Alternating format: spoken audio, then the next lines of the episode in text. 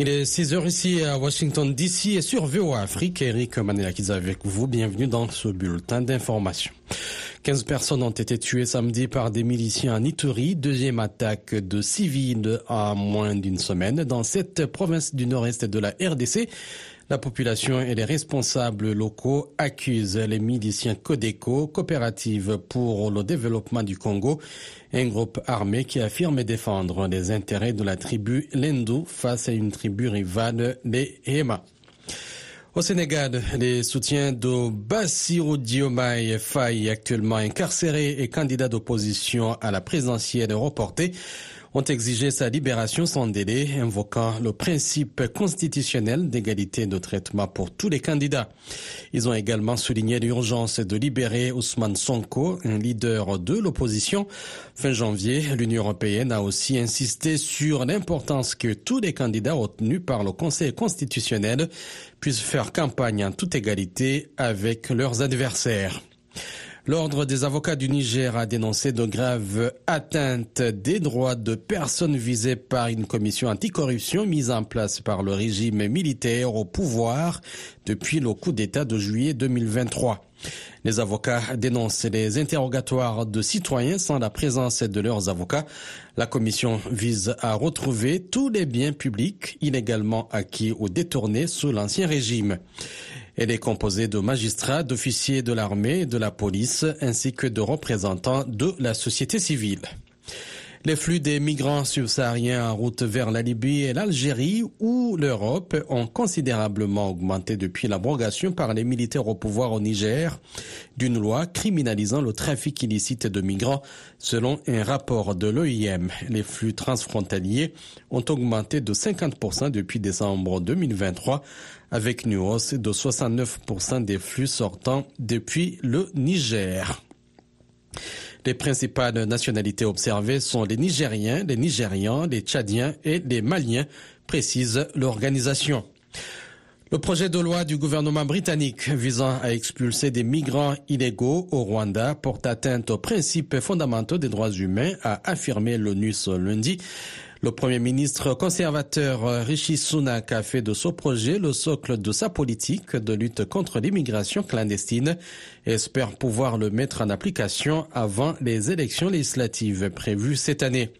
Adossé à un nouveau traité entre Londres et Kigali, le texte définit le Rwanda comme un pays tiers sûr et empêche le renvoi des migrants vers leur pays d'origine.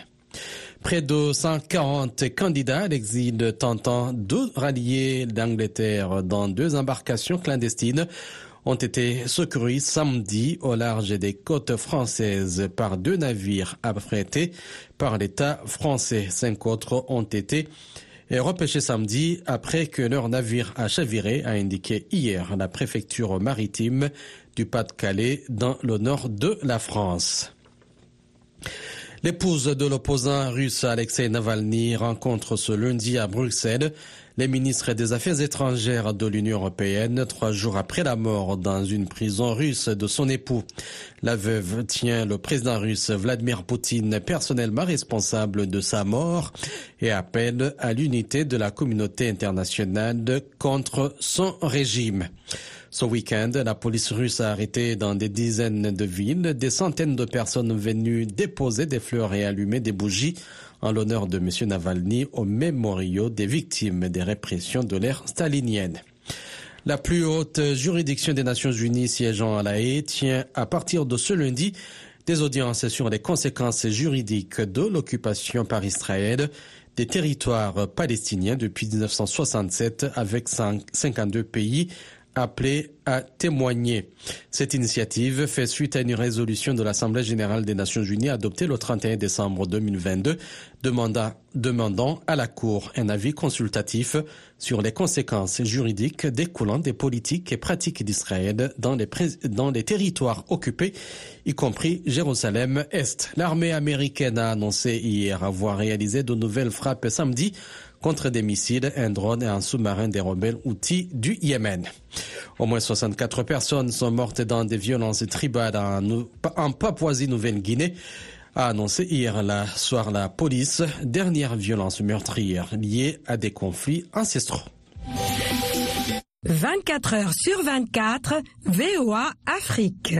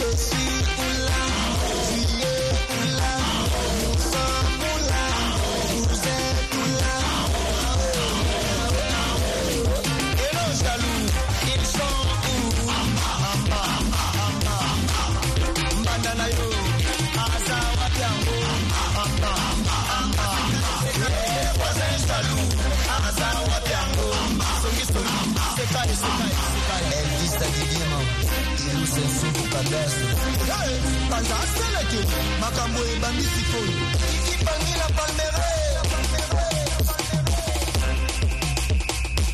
mosuku mbatakana cette fois-ci toi emaniwala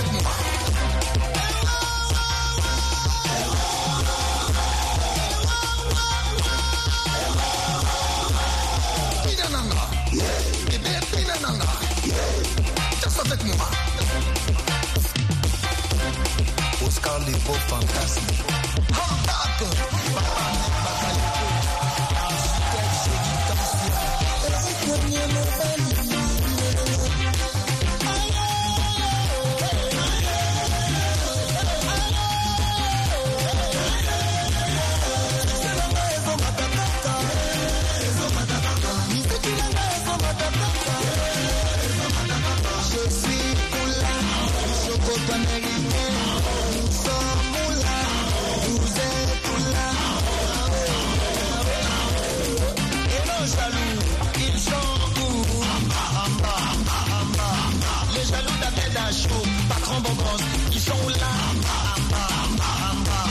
Les jaloux d'Eric Mangala, de les ignorants, ils sont là Les jaloux d'Elysée Togo en Afrique du Sud, ils sont là Les jaloux des papas Vidal Kamé et les pacificateurs. Maman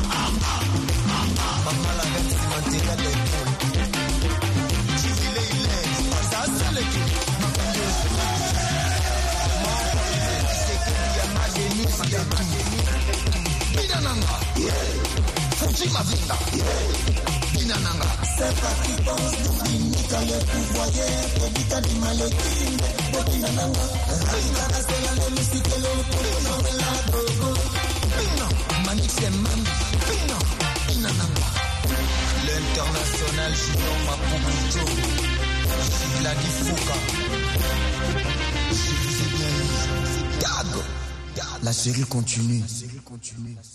La meilleure musique et les dernières nouvelles. VOA Afrique.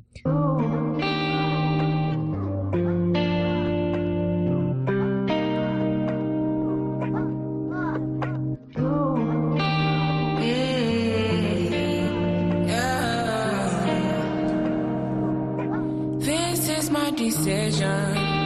Decision. This is my decision.